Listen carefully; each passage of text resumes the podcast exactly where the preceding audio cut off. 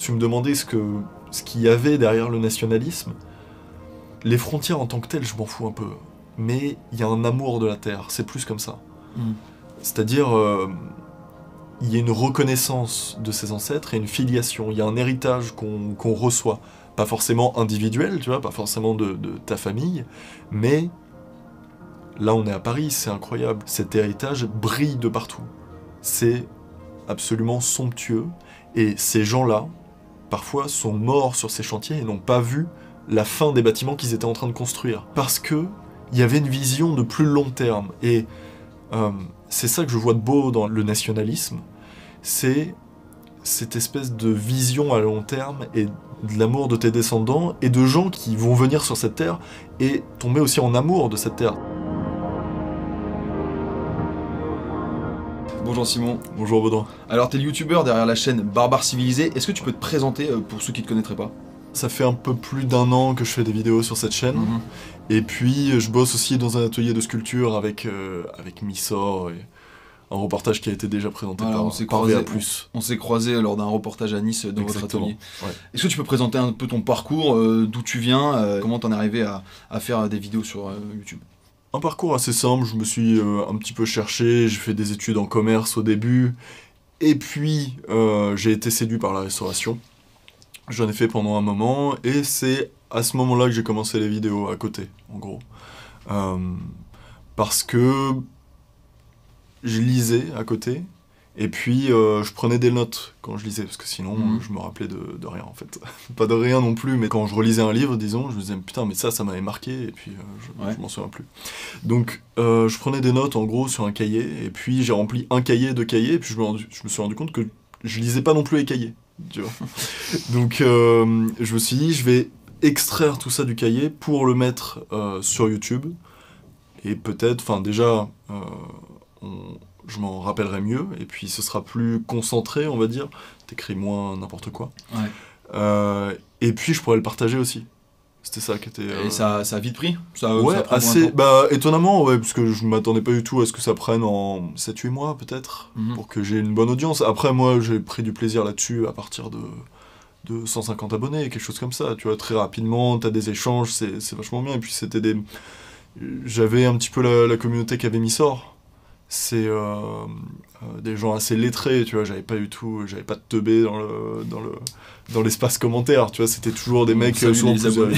Ouais. On salue les nouveaux qui, qui écrivent n'importe quoi. Mais, mais d'ailleurs, la première fois un, peu que t'es apparu, alors je sais pas si t'avais déjà ta chaîne, mais t'apparais Ouais. dans un micro-trottoir euh, de la chaîne euh, El Ryan, enfin micro-connard. Ouais.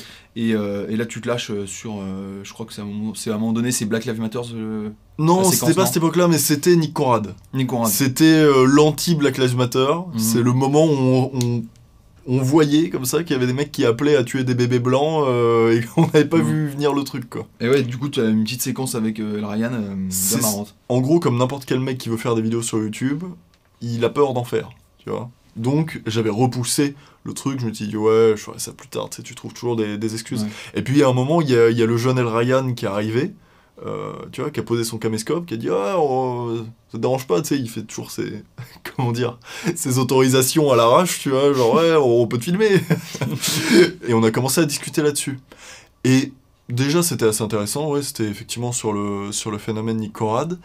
Et ce qui était intéressant surtout, c'est que ça m'a donné un premier brouillon.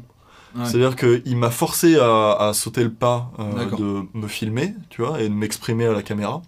Et du coup, je voyais ce qu'allait pas, tu vois, euh, je me voyais de l'extérieur, mais au moins, je- j'en avais plus peur. Je me disais juste, d'accord, bon, bah, on est à ce point-là, il y a tel et tel Mhm. truc à améliorer, et je vais tenter. Ensuite, il y a eu la rencontre avec Missor, ça a facilité le, le truc. D'ailleurs, tu as commencé une, une, une chaîne développement personnel et Ouais. un peu euh, les leçons, euh, les enseignements de Nietzsche. Ouais. Euh, Qu'est-ce qui a fait le succès de ta chaîne? Est-ce que c'est Nietzsche, le développement, le développement personnel, le mélange des deux? Qu'est-ce qui a déclenché ce Je dirais ouais, il y avait ça. J'avais commencé vraiment avec Jung, et c'est Jung qui m'avait poussé euh, vers Nietzsche, que j'avais trouvé particulièrement intéressant. Et puis, comme d'hab, je notais au critérium euh, ce qui m'intéressait. Et puis, euh, après, je faisais un lien avec un truc qu'on vit en ce moment euh, dans la modernité. Et avec Nietzsche, c'est assez simple, parce qu'il a été, il a été visionnaire. Donc, il y avait beaucoup de, de liens à faire. Effectivement, c'est ces vidéos qu'on pris premièrement. Euh, ça et parler de rap. Ouais. En gros, ces deux sujets, Nietzsche fascine pas mal, parce qu'il y a de multiples interprétations, et euh, tout le monde a été forcé de l'étudier, en gros, de le voir par un certain prisme. Mhm. Euh, et puis il y a eu notamment Julien Rochdy qui a fait, euh, qui, a, qui a buzzé là-dessus et qui a ouvert Ouais, il a la brèche. en fait. démocratisé, ouais. Ouais, c'est ça, c'est ça, qui a intéressé Mais toi, d'une autre manière aussi. Lui, c'est très politique. Moi, j'ai beaucoup de personnes qui me disent, euh, dans les commentaires aussi, j'imagine, vous lisez ça. Mm. Il y a des personnes qui, ça les a beaucoup aidés à s'affirmer. Qu'est-ce que, à ce niveau-là, euh, c'est quelque chose que tu as, trouvé dans Nietzsche? Enfin, je dis Ouais. pas que t'étais pas bien dans ta peau, mais. Ouais. ouais, je pas. non, euh, en fait, euh, il parle beaucoup de morale et on a voulu pendant longtemps rediriger ça vers euh, la morale chrétienne, ce que c'était. hein, c'était une critique de Mhm, la morale chrétienne, mais je veux dire, a succédé à la morale chrétienne une morale bien plus forte qu'on subit de plein fouet en ce moment et euh, qui nous censure, tout ça. Et je dirais que en France, on y est particulièrement habitué à cette morale. On est, euh, je dirais, un peuple très moral. La morale chrétienne, j'ai l'impression, a bien régulé notre société et après, elle a servi comme terreau pour nous soumettre à une autre morale, à quelque chose, enfin, à- à- au même ressort mais en, en plus fort. Mhm.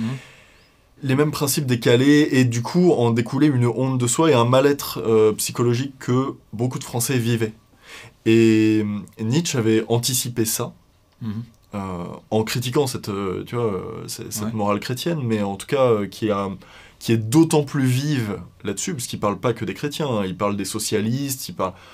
Ce qui vise, c'est plus large que les chrétiens. Et de nos jours, euh, ça, ça résonne d'autant mieux Ouais. euh, que ouais, tu parlais de cette nouvelle morale. euh, et notamment, euh, il y a une mo- dans- il y a, cette morale est forte dans, le, dans la culpabilité. Tu parles beaucoup de, cul- culpabilité. Ouais. Et euh, non seulement euh, politiquement, euh, que le- c'est les conséquences, mais même aussi personnellement. Si on a de la culpabilité, si on a honte de soi, euh, est-ce qu'on peut s'aimer Est-ce qu'on peut s'apprécier?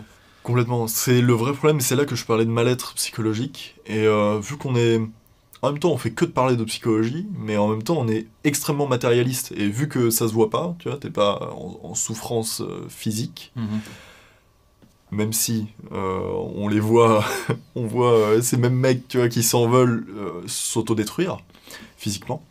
Mais en tout cas, c'est un, sujet qu'on traitait assez peu, que je trouve Nietzsche avait bien anticipé. Mhm. Et il avait posé des mots qui sont parfois durs, mais il, il avait posé des mots dessus. Je m'étais permis de partager ce message-là aussi, aussi facilement en fait euh, avec YouTube. C'est extrêmement simple de d'intéresser des gens à ça. Et le nombre de personnes, et je pense que ça a été pareil pour Julien Rochdy, hein, mais euh, le nombre de personnes qui se sont intéressées à Nietzsche justement parce que cliquer sur une vidéo c'est bien plus simple que ouvrir un livre Mhm. tu vois, surtout une courte vidéo euh, tu vois, de, de 7-8 minutes, et juste ça te donne l'élan, la motivation pour euh, ensuite... Ouais, pas, euh, ouais, pas mal de gens se sont mis à, à relire ou enfin à lire. Ouais. euh. ouais, ouais, c'est ça, ouais. Mm. Et puis des, des gens qui lisaient pas, en vrai on lit pas énormément. Mhm. Moi j'en suis vraiment l'image, j'ai lu mon premier livre à 17 ans. Et euh, je suis pas non plus l'exemple type, on, on lit des trucs, mais même... euh, je connais beaucoup de gens qui ont lu sans passion, et dès que l'école a arrêté de leur demander, ils Mhm. ont arrêté de lire. Il y a aussi le rap dont tu parles pas mal. Ouais. Euh, et souvent tu pointes une, une dissonance dans le rap. euh, C'est-à-dire que tu parles de rap blanc. Ouais. Et euh, en effet, euh, bon, le rap, on sait, est plutôt euh, coloré, comme on dit. Et, euh, et souvent tu dis que les... on voit l'effet de la culpabilité dans la, la fierté non existante Ouais. euh, des blancs pour leur culture, alors que la culture, la nationalité, le quartier, l'origine est très valorisée. ça. Comment t'expliques cette euh, dissonance un peu? Euh la France particulièrement, mais l'Allemagne aussi, euh, ont hérité, à cause notamment des événements du siècle dernier, d'un antinationalisme, et c'est revenu jusqu'à la, jusqu'à la source qu'est la fierté. C'est-à-dire, Mhm. on, on s'est dit, ah, la fierté nous a emmené à des choses terribles. La Première Guerre mondiale, c'est une boucherie euh, assez, assez terrible, et je trouve que c'est Céline qui le dit mieux, enfin qui le dit le mieux quand Mhm. il a vécu la Première Guerre mondiale et qu'à la seconde, il dit non, il dit, euh, il dit moi je suis lâche, j'ai pas le, le courage euh, d'être patriote, tout ça et c'est terrible parce que il se fait tromper par des femmes, tout ça, elle le méprise justement parce que il peut pas avoir ce courage-là parce qu'il a vu des choses qui étaient horribles. Mhm. C'est pas comme la guerre avant où tu pouvais en sortir et puis avoir le statut de guerrier, tu pouvais y mourir aussi, bien sûr, c'était violent, je dis pas le contraire, La mais guerre c'est 14, euh, ça, ça a changé la, la guerre, quoi. extrêmement violent. Et c'est un peu là que je mets la racine, d'ailleurs, euh, c'est, je dirais, après la Seconde Guerre mondiale, qu'il y a eu vraiment euh, ce- cette poussée. Et en tout cas, tout ça pour dire que en France, il y a eu ce lien entre fierté et horreur. Ça mène à l'horreur. On est allé au bout, tu vois, Mhm. de, de, de la guerre. Et donc c'est quelque chose qui touche particulièrement les Français. Et c'est ça qui est intéressant à voir dans le rap, c'est qu'il n'y a pas de honte à venir euh, d'un autre pays, même blanc. Tu vois, je prenais le- l'exemple de PLK, il est très fier de, de venir de Pologne. Les rappeurs parlent beaucoup des, des Yougos, euh, euh, Ouais. de, la, des, Oui, c'est t'as ça. des- de, la, de la Russie. euh, Tous les pays de l'Est, il n'y a pas de problème. Et Ouais. d'ailleurs, dans ces pays, ils sont très fiers. Il n'y a pas de problème non plus. Ouais. C'est en lien avec les élites des pays. En, en France, nos élites nous culpabilisent. Par conséquent, le français n'est pas fier de lui. mhm. Pas tous, bien sûr. Enfin, c'est, euh, En tout cas, ceux qui sont mis sur le devant de la scène ne le sont pas. Et ce qui fait qu'on a des rappeurs, bah, c'est Orelsan, qui vient de Normandie ou je sais pas où. Enfin, il, Ouais, il revendique pas beaucoup. euh, Mais, et lui, c'est celui qui le revendique le plus, mais Ah, euh, il peut pas être agressif, quoi. Et puis, il faut se barrer au Japon. Ah oui. Il y a un moment, forcément. Oui, tu dis dans une de tes vidéos, euh, Oui. euh, y a, on- ça parle de multiculturalisme. Oui, oui, oui, et tout, ça, c'est intéressant. ça, on- mais il Ah bah, les, euh, les deux, c'est ça. Au, au Japon qui naturalise euh, 10 personnes par an. C'est ça. Oui, oui, voilà, c'est ça. Les deux crachent, les deux crachent sur le nationalisme.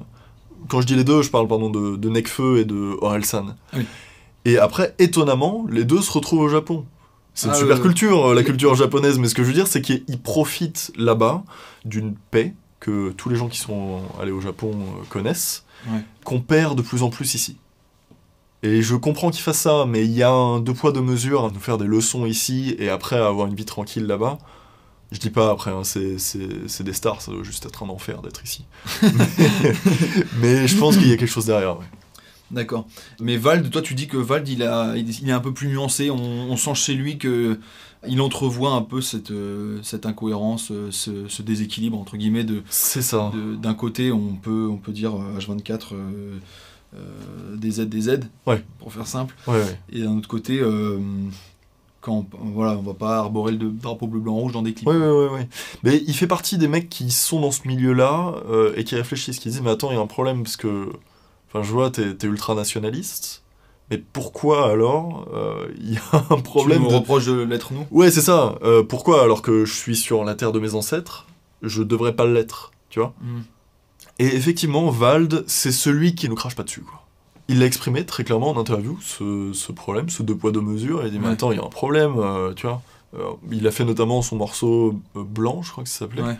où, où pour mettre en évidence qu'il y avait un problème à dire tout le temps noir, obscur, tout ça, à, à revendiquer cette, cette identité euh, ethnique qui normalement n'a rien à foutre. tu vois, dans le. Enfin, on n'est pas censé subventionner ça. Ouais. On n'est pas un État raciste. Le- le- la race n'a pas sa place en, euh, dans, dans la République française, en principe. Mm. Donc on comprend pas pourquoi, euh, tu vois. Ouais. Et, et donc ouais, il avait mis ça en avant, et après, plusieurs fois dans ses morceaux, il a parlé de ça, parce qu'il est, il est fils d'ouvrier à Aulnay-sous-Bois, mais malgré tout, il est très, euh, tu vois, français. Lui, pour le coup, se cache pas derrière une origine. C'est ça qu'il a. Et, mais Vald, c'est, euh, ça, c'est- ça- ça- ça veut dire quoi d'ailleurs? Vald, c'est euh, Valentin Ledu. C'est-à-dire, c'est son nom. D'accord. Et c'est un nom, euh, c'est un nom qui est très français. En fait, vraiment, ça, il fait, se ça fait aussi russe en fait, vite fait. C'est ça- c'est vrai, il y a, il y a ce côté-là, mais il, s'en est- il, s'est- il a jamais présenté ça. Oui, oui. Par exemple, Nekfeu, qui a tout français, Chab, il parle tout le temps de, oui, être grec. Alors, il est grec, il est... Euh, Nekfeu, c'est pour Fennec, c'est parce que c'est le signe de l'Algérie, parce que oui, j'avais des copains algériens. Comme par hasard, on est né ici, à Paris, tu vois, dans la plus belle ville du monde, Mhm. et on n'en est pas très fiers. Mais d'ailleurs, t'as- tout à l'heure, tu as parlé euh, pas mal de nationalisme. Alors bon, c'est un Ouais. gros, gros mot, Ouais, si on peut Ouais, dire. bien sûr. Euh, pour toi, euh, j'imagine que ça n'a pas la définition euh, qui peut l'être euh, dans le, dans le langage courant, le langage médiatique, euh, le langage même scolaire. Euh, quand, quand tu nous parles de nationalisme, euh, Qu'est-ce que tu vois là? Tu vois juste la, défense euh, de la nation comme bah, cellule d'un peuple, euh, dimension d'un peuple. Là, les, beaucoup de gens qui vont t'entendre, ils vont dire euh, Ah, le nationalisme, haine des autres. Euh, patriotisme, Oui, bien sûr, bien sûr. des siens. Alors ouais, c'est vrai que non mais le on a, euh, en, en vrai, si on voit les vraies définitions, il n'y a pas de problème au nationalisme. mhm. C'est-à-dire euh, dans, dans la définition factuelle. Après, c'est euh, cette espèce de truc où, euh, tu vois, c'est c'est le chat nationaliste, tu vois. Tu, tu touches et puis euh, t'es nationaliste, on peut plus te parler, on te- on t'exclut. Mais oui, moi j'ai parlé de n'importe quel nationalisme parce que, à part le nationalisme français, euh, il ne pose pas de problème.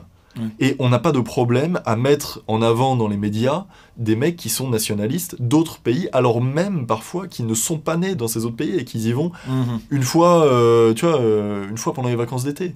L'Union européenne nous vend un peu un, un supranationalisme, dans le sens, ah oui, il faut défendre nos intérêts européens, euh, il, faut, euh, faut sauvegarder les intérêts européens C'est- face à la Chine. Il y avait, Ouais. même un clip qui est passé euh, où euh, il y a une, une, une femme en, en ninja euh, Union européenne et qui se fait attaquer par un ninja euh, chinois, un ninja du Moyen-Orient, un ninja américain, quoi. Le, le- Ouais. le- le cliché euh, raciste, si on pourrait dire, mais bon, bref. Ah oui, oui, oui. Ouais, bah là, euh, quand ça défend, quand ça défend l'intérêt des élites, il n'y a pas de problème. Mais après, tu me demandais ce que ce qu'il y avait derrière le nationalisme. Les frontières en tant que telles, je m'en fous un peu. Mais il y a un amour de la terre, c'est plus comme ça. Mhm. C'est-à-dire, euh, il y a une reconnaissance de ses ancêtres et une filiation. Il y a un héritage qu'on qu'on reçoit. Pas forcément individuel, tu vois, pas forcément de, de ta famille, mais là on est à Paris, c'est incroyable. Cet héritage brille de partout. C'est absolument somptueux. Et ces gens-là, parfois, sont morts sur ces chantiers et n'ont pas vu la fin des bâtiments qu'ils étaient en train de construire. Ouais, Et pourquoi de Parce- euh, pour le, le- quand ils ont construit le Paris haussmanien. Bien sûr, ouais, c'est ça, c'est ça. Et parce que il y avait une vision de plus long terme. Et euh, c'est ça que je vois de beau dans, la, f- dans, dans euh, le nationalisme, c'est cette espèce de vision à long terme et d'amour de, tes descendants. Ah oui, d'accord. Euh, de l'amour de tes descendants et de gens qui vont venir, euh, qui, qui vont venir sur cette terre et euh, tomber aussi en amour de cette terre. C'est pas pour rien. Quand tu viens vivre sur une terre, c'est que tu as un attrait. Et c'est vrai que c'est quelque chose que je trouve toujours touchant. Moi, dans mes ancêtres, il y en a beaucoup qui sont venus ici, enfin, qui n'étaient pas là, je suis pas là depuis tant de générations que ça. Ouais. Et une admiration, forcément. euh, Exactement. C'était pas matérialiste, quoi. Ouais, C'était pas, ouais, on est mieux ici. euh, Aujourd'hui, c'est très matérialiste, ouais. C'est ça, il y a ce matérialisme qui est terrible et ouais, c'est c'est ce que je vois de beau dans le nationalisme en tout cas. Hmm. C'est euh, cette fierté et bienvenue, ça c'est, tu vois, la terre de mes ancêtres, il y a des règles. Voilà. Oui, les, euh, les Népalais ont leur, la liberté de, de sauvegarder leur peuple. Effectivement, les bah, Français auraient aussi euh, complètement, complètement. Et, et je trouve euh, cet amour, peu importe dans quel sens il va, tu vois, il y a... y a- j'ai critiqué beaucoup, j'ai- je, je rigolais dans le rap des mecs qui s'extasient devant les autres cultures. Mais ils s'extasient pas devant les autres cultures. Ils s'extasient devant leurs beaux sentiments. Tu vois, c'est ça l'histoire. C'est oh mais regardez comme je suis bon, je vais m'intéresser à eux. Mais ils sont pas vraiment euh, amoureux de cette autre culture. Et ça, c'est quelque chose que je trouve ça, enfin que je trouve profondément beau. Commencer par son prochain, quoi. Ouais, c'est ça, c'est ça. Et venir dans un désintérêt total, tu vois, juste être euh, impressionné par, euh, par cette beauté. Et pas dire oui, moi c'est parce que j'ai un grand cœur que je suis là, ou euh, c'est parce que. Ouais. Tu vois, toi on s'en fout. Le truc c'est que t'es, t'es, t'es pris de passion. euh. Ouais, c'est euh, bah, c'est- aimer sa terre, c'est aussi euh, accepter euh, les, les choses qu'on choisit pas, quoi. C'est le, c'est comme on choisit pas sa famille, euh, on choisit Ouais, pas. complètement. choisit pas sa terre et c'est tout, euh, tout- Enfin, nous on a de la chance, c'est facile d'aimer la France. J'imagine que quelqu'un qui C'est facile, dans mais un pays, bizarrement- euh, avec une histoire pas aussi grande ou enfin sans mépris ou quoi, mais euh, Hmm, non, mais bien on sûr, a de la mais, chance de pouvoir aimer la France, quoi. on- mais étonnamment, euh, c'est le pays qu'on déteste le plus, peut-être. enfin, tu vois, c'est, je sais pas quel pays est le plus détesté par les propres habitants. Je parle de ça, tu vois. Syndrome de l'enfant gâté, quoi. ouais, probablement, ouais. Du coup, on va revenir à ce que tu fais aujourd'hui, Ouais. c'est-à-dire euh, de la sculpture euh, à l'atelier Missor. Comment tu l'as rencontré, Missor? Comment ça s'est fait? Comment, re- comment vous avez lancé cette, cette aventure un peu? Missor, je l'avais rencontré par hasard parce qu'il faisait des vidéos depuis bien plus longtemps que moi. Hmm. euh, et que je suivais. Donc euh, je l'avais croisé par hasard, et puis c'est quand j'habitais à Paris que euh, je l'ai croisé, j'avais discuté avec lui. C'est à peu près au même moment où j'ai été interviewé par El Ryan, un petit peu après, Mhm. je crois. Et puis on, a plutôt sympathisé, je lui ai dit que j'avais ces idées de, tu vois, de, faire des vidéos. Mhm. Et puis il m'a dit de voir, euh, d'aller voir Florent, qui avait son matériel. Parce que lui allait partir à Nice, et que c'était plutôt du bon matériel, quoi, pour, euh, pour commencer des vidéos. En tout cas, c'est Ouais. pas mal du tout. Donc c'est ce que j'ai fait, et puis c'est comme ça qu'on s'est connus. Ensuite, moi j'avais vraiment besoin de, de partir de Paris, et puis le Nice m'attirait particulièrement. Du Mhm. coup, j'y suis allé. Et on a commencé comme ça, donc on, on continuait les vidéos euh, tous les deux. Et lui, il s'est dit, euh, c'est- il s'est dit comme ça. euh, Il ah, il est d'une famille d'artistes, du coup. Ouais, comme, euh, ça. On le, comme on le voit dans notre reportage, je vous invite à aller voir. Bien, ouais. et du coup, ouais, et, euh, comment il s'est lancé? Il s'est lancé vraiment tout bêtement, en allant euh, dans un magasin d'art euh, choper un bloc d'argile. Ouais. Il avait toujours plus ou moins tenté des trucs en art parce qu'il venait d'une famille d'artistes. Et il y avait la sculpture qu'il euh, travaillait un petit peu. Il est, comme moi, très impressionné par, par cette ville et tout ce qu'elle nous offre, autant en termes d'architecture que de sculpture. Mhm. Et c'était un petit peu la manière la plus simple de commencer ça, commencer euh, quelque chose qui a, qui a une forme. Et donc ça a commencé ouais, avec un bloc d'argile, il, il a commencé ça, et puis euh, c'est un moment où j'étais vraiment fasciné par Nietzsche. Je- J'en lisais pas mal, ça m'impressionnait. Et en fait, c'était mon anniversaire. Il allait venir le temps de mon anniversaire, donc il s'est dit, euh, je fais de la sculpture, c'est son anniversaire, il lit Nietzsche, on va faire un buste de Nietzsche. Un truc un peu moche à la base d'ailleurs, avec un, un gros crâne, euh, mais c'était le premier jet en gros. Ah, putain. Donc je l'ai vexé. C'était un cadeau d'anniversaire. Exactement. Et tu as dit c'est chum. J'ai j'ai dit ça, ça pue. Non mais le pire c'est qu'il était pas à l'heure pour mon anniversaire, j'ai rien eu pour mon anniversaire. Pire anniversaire de ma vie. Du coup ouais, j'ai rien eu, mais il était en train de faire son truc. D'ailleurs j'ai toujours pas de bus de Nietzsche euh, moi. Hein, Je... Ah je me suis bien fait baiser sur ce Collectivisation. coup là. Ouais exactement. On a fait des centaines mais, pour, euh, pour moi que dalle. Dans le top. Et ouais, ouais. Non, et du coup, euh, ouais, je lui ai dit, il y a un problème. Il y a un trop gros crâne, tu sais, il voulait symboliser le l'intellect de Nietzsche qui est réel, tu vois, et je doute pas qu'il a un gros crâne, mais esthétiquement, ça C'est vrai que la tête penche un peu, quoi. On sent qu'il y a des. Et ouais, c'est ça. Non, mais là, là, ça va mieux. C'est vraiment, euh, il l'a, il petit à petit remodelé jusqu'à arriver à, à un résultat que je trouve vraiment très beau. Mhm. Il a fait ce Nietzsche-là d'abord en argile, et puis après on a pris des matériaux plus fins pour faire euh, un, un meilleur rendu. Mhm. On galérait au niveau fric, hein, on va pas se mentir, chaque Ouais. euro était compté euh, à ce moment-là. Mais euh, on a quand même réussi, il s'est dit, soyons fous, on va faire un moule, Mhm. Et puis euh, faire des reproductions comme ça de, de, de ce Nietzsche-là, et puis profiter du canal que j'avais, de, des vidéos, euh, pour le faire connaître, et des gens qui étaient déjà intéressés par Nietzsche, pour euh, leur vendre ce buste. Mhm. Et ça a particulièrement bien marché, et c'est comme ça que, que ça a commencé, en gros. D'accord. Ensuite, il y a eu le Napoléon, qui est, qui est toujours présent ici, qui fait Mhm. plaisir. Là, il est, il est sur le prochain. On a pris des petites vacances à Paris, mais on, on retourne bosser. Inspi, euh, vous venez prendre de l'inspi. euh, Parce Ouais. qu'en fait, c'est un Napoléon qui rappelle une, un- une grande statue, pour le coup, euh, de, intégrale, enfin de pied. Ouais, il, re- ressemble. Évidemment, Missor, il s'inspire de plusieurs bustes quand il le fait. On n'a pas la vanité de dire ouais, on repart tout de zéro, quoi. Bah, On n'est pas- c'est, ça, on fait pas de l'art contemporain. Hein, on chie pas des tableaux, on n'est pas dans, dans, dans ce game-là. Donc, on s'inspire et tout comme euh, les colonnes grecques, il y a une grande humilité dans la colonne grecque, c'est-à-dire il y a eu une modification à travers le temps de la colonne grecque, mais petit à petit. C'est vraiment, tu regardes ce qu'ont fait les anciens, et puis tu, re, tu, vois, tu refais, et tu dis pas, ouais, moi je suis, je suis né, c'est lié à l'héritage dont on parlait tout à l'heure. Ouais. Je suis là, euh, tu vois, je me suis auto-fécondé, peut-être, tu vois, et je, je, ne- je ne dois rien à personne, Ouais. et euh, je me mets de la gouache dans le cul pour chier des tableaux. C'est un peu violent, mais il y a des mecs qui font ça, et ah, pour ouais, moi, ouais. c'est le, c'est le point extrême de la non-filiation, tu vois, ouais, et de l'arrogance. Euh, je me suis un petit peu éloigné, mais tout ça pour dire que oui, on vient prendre inspiration, et c'est vrai que la salle du Louvre, la salle Richelieu, pardon, où il y a des statues euh, dans le Mhm. Louvre, nous, nous transcende complètement, elle est d'une, beauté incroyable.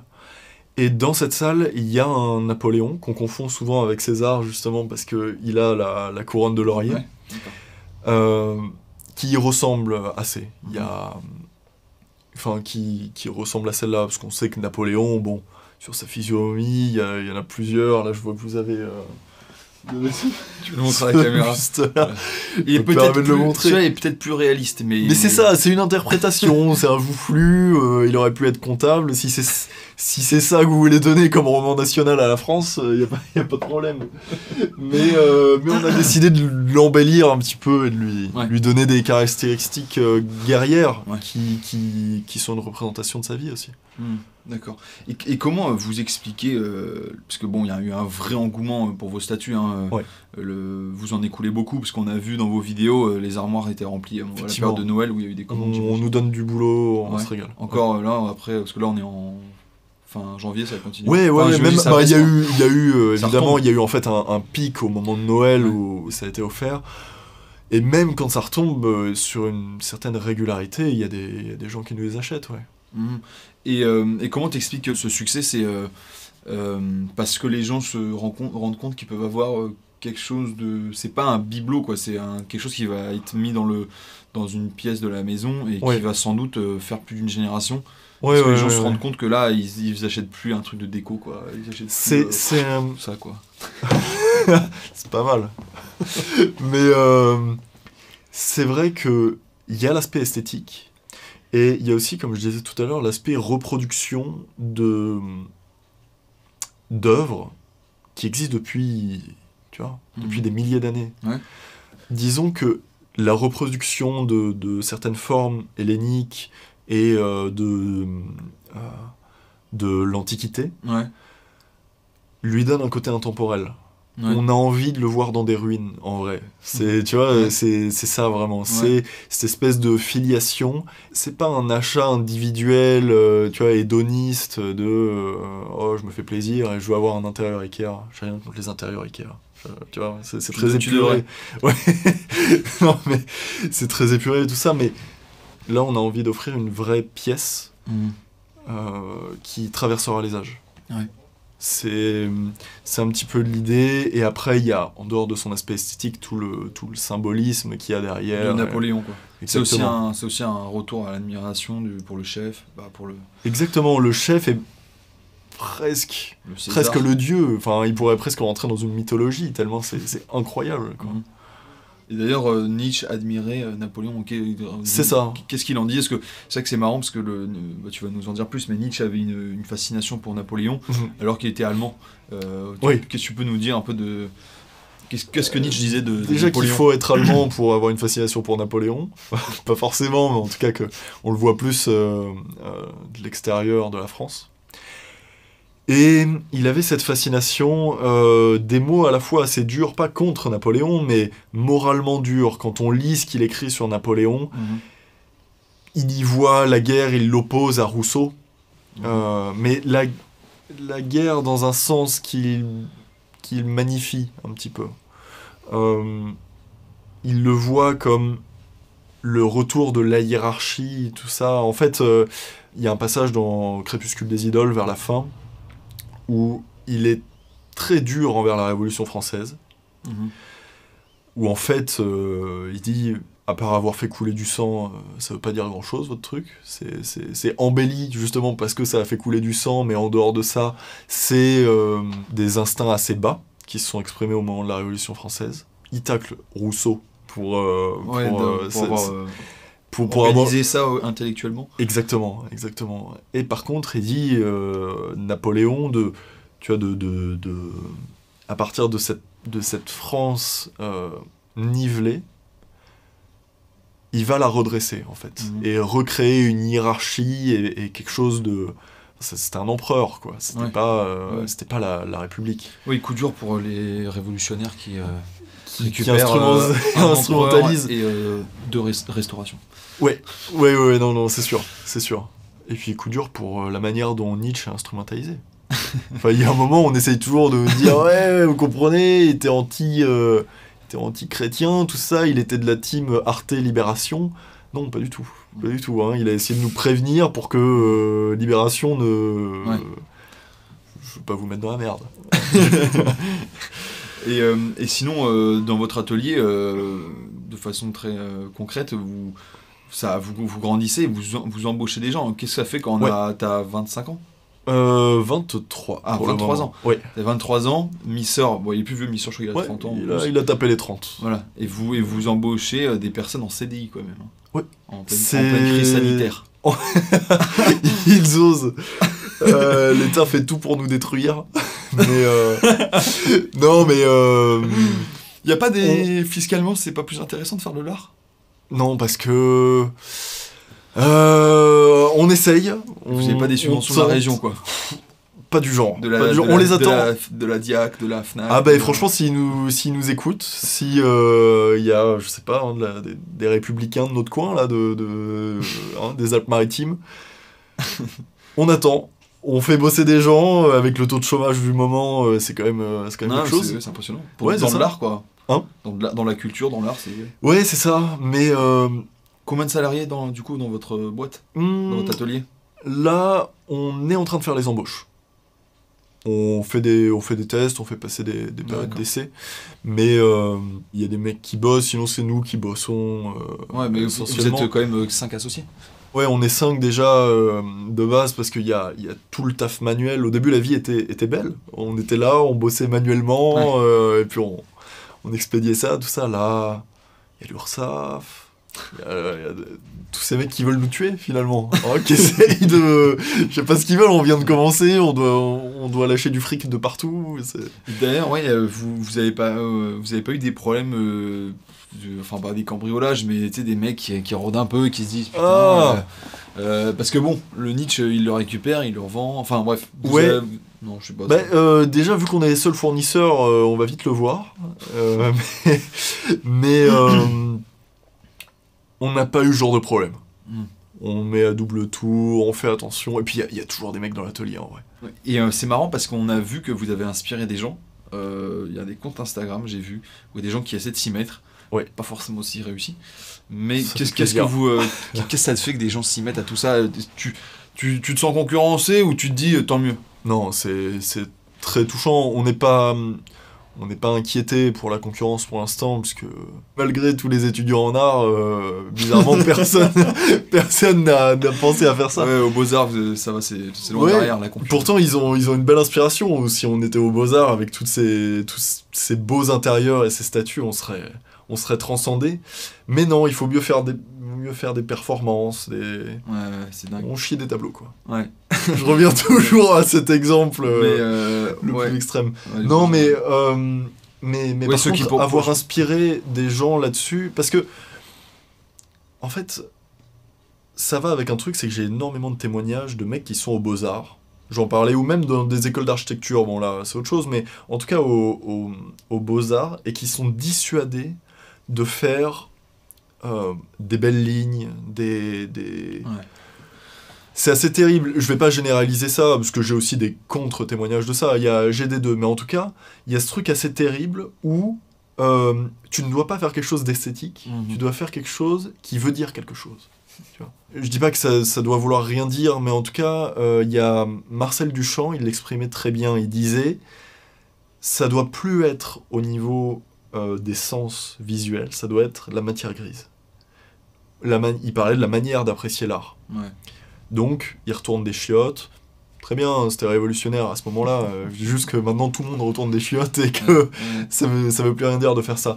Et euh, ils sont inspirés par ça et ils n'en ont peut-être pas toujours envie. Je j'ai rien contre cet art-là, tu vois, ce, cette expression. Je sais pas si on peut appeler ça vraiment de l'art. Ça enlaidit quand même un peu l'espace public, quoi. Oui, oui, bah, j'ai un problème à ce qu'on le foute devant, euh, devant le petit palais, quoi. Il y a un moment, laissez-nous tranquilles. Enfin, je veux dire, on a, il y a, y a des gens qui ont bossé là-dessus. Cloisonner. Bah, c'est ça, le, le- le bouquet de fleurs, arrêtez, arrêtez. Les marshmallows qui ressemblent à des anus, on vous connaît, les mecs. Il y a toujours dans ces œuvres, il faut toujours que ça mène à anus, vagin. C'est toujours Ouais. le, le fond de Ah, il faut réfléchir sur la place des Ouais. sexes. Oui, t'as voulu faire un vagin. Ouais, il y a une ça, vagin sur, un vagin sur une, une vagin, les féministes Ouais. le détestent. Une, un. ouais, euh, bah non, mais ils préfèrent peut-être une en fait d'ailleurs. c'est- Bah, disons une vagin, une. Oui, oui, oui, oui. Je- c'est l'empouvoirment. L'empouvoir. mais oui, il y a récemment, on a vu euh, un, sexe euh, féminin sur une montagne. Mais c'est ça. Et le truc, c'est que c'est très beau un sexe féminin. Il y a, y a pas ce problème, mais pas tout seul. C'est- C'est-à-dire que Suggérer dans l'intimité, ça a peut-être plus de sens aussi. dans l'intimité, et même par exemple quand tu passes devant l'opéra, il y a des femmes nues euh, qui font des lampadaires. On s'extasier devant Ouais, ça, euh, ouais, c'est- vraiment. Mais les, les lignes sont extrêmement gracieuses. C'est vraiment ça, c'est la grâce. Mhm. Et oui, on voit leur sexe. Bon, pas complètement, tu vois, y a, ça, ça fait quelque chose comme ça, mais c'est, c'est très délicat. Ouais. C'est pas cette espèce de grosse vulgarité moderne de ouais, on va mettre un vagin. Là, sur, la, sur cette putain de, de fontaine, c'est ça, c'est un pont, tu vois, qui fait des jambes, et un vagin. Donc peut-être qu'elle voulait dire oui, on est vu que par ça. J'en sais rien, mais le truc seul n'est pas beau. Une femme nue, c'est beau. Euh, un gros plan sur son sexe, c'est autre chose. Ouais. Tu vois. Ils se mettent en porte-à-faux, tu vois, avec un passé où on disait oui, mais on pouvait pas voir les formes à ce moment-là, tout ça, on nous cachait. Mhm. C'est pas vrai. Tu vois bien que tu vois bien qu'à Ouais. l'opéra, enfin, je, je prends cet exemple, mais je veux dire, il y a des statues de nus partout. Il y a des beaux corps partout. Mhm. Ça y a un- une émanation du, du puritanisme protestant euh, qui a oublié qu'il y a eu euh, 1500 ans, 1500 ans d'art classique. Complètement. Ça sent que le but n'est pas euh, passionné et désintéressé. Mhm.